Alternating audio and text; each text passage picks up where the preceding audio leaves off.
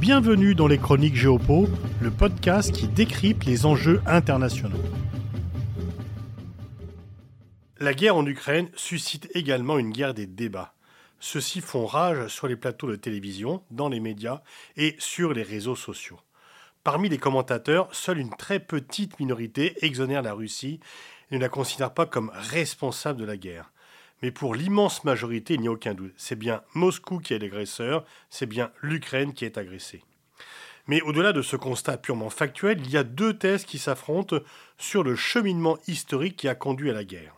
La thèse majoritaire dans les médias français, qui sur le plan diplomatique est celle de la Pologne ou des pays baltes, revient dire que ceux qui ont voulu négocier avec la Russie se sont trompés, qu'ils ont fait preuve de naïveté, voire qu'ils sont responsables par leur faiblesse face à la Russie d'avoir enhardi cette dernière les partisans d'un dialogue avec Moscou n'auraient fait que répéter les erreurs de Chamberlain et de Daladier face à Hitler.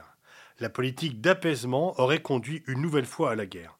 On vous l'avait bien dit, répètent en boucle les partisans de la ligne dure. Par une curieuse interprétation, les faucons qui ont le vent en poupe sur le terrain diplomatique et médiatique confondent volontairement les partisans du dialogue avec la Russie avec ceux qui soutiennent la guerre déclenchée par Moscou.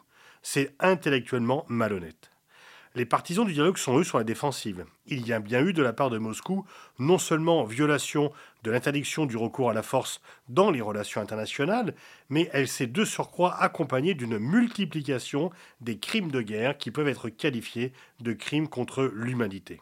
Pourtant, il pourrait faire valoir les arguments et avertissements sur les dangers que représentait l'extension de l'OTAN, qui avait été souligné dès 1991 par François Mitterrand.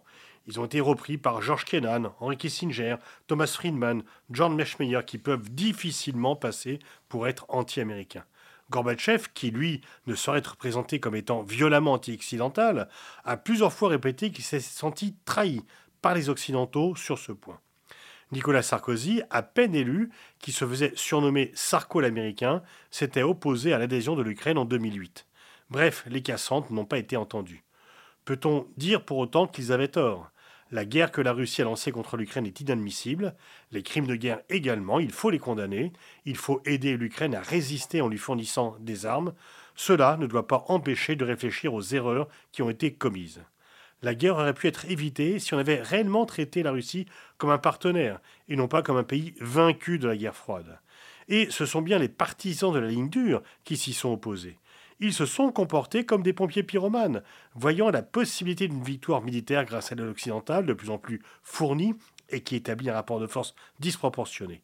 Certains responsables des pays de l'Est parlent de démanteler la Russie ou de la réduire à un pays de moins de 50 millions d'habitants pour être certain d'avoir un continent européen vivant enfin en paix. Ils ne font que conforter le discours de Vladimir Poutine face à un Occident qui aurait juré la perte de la Russie.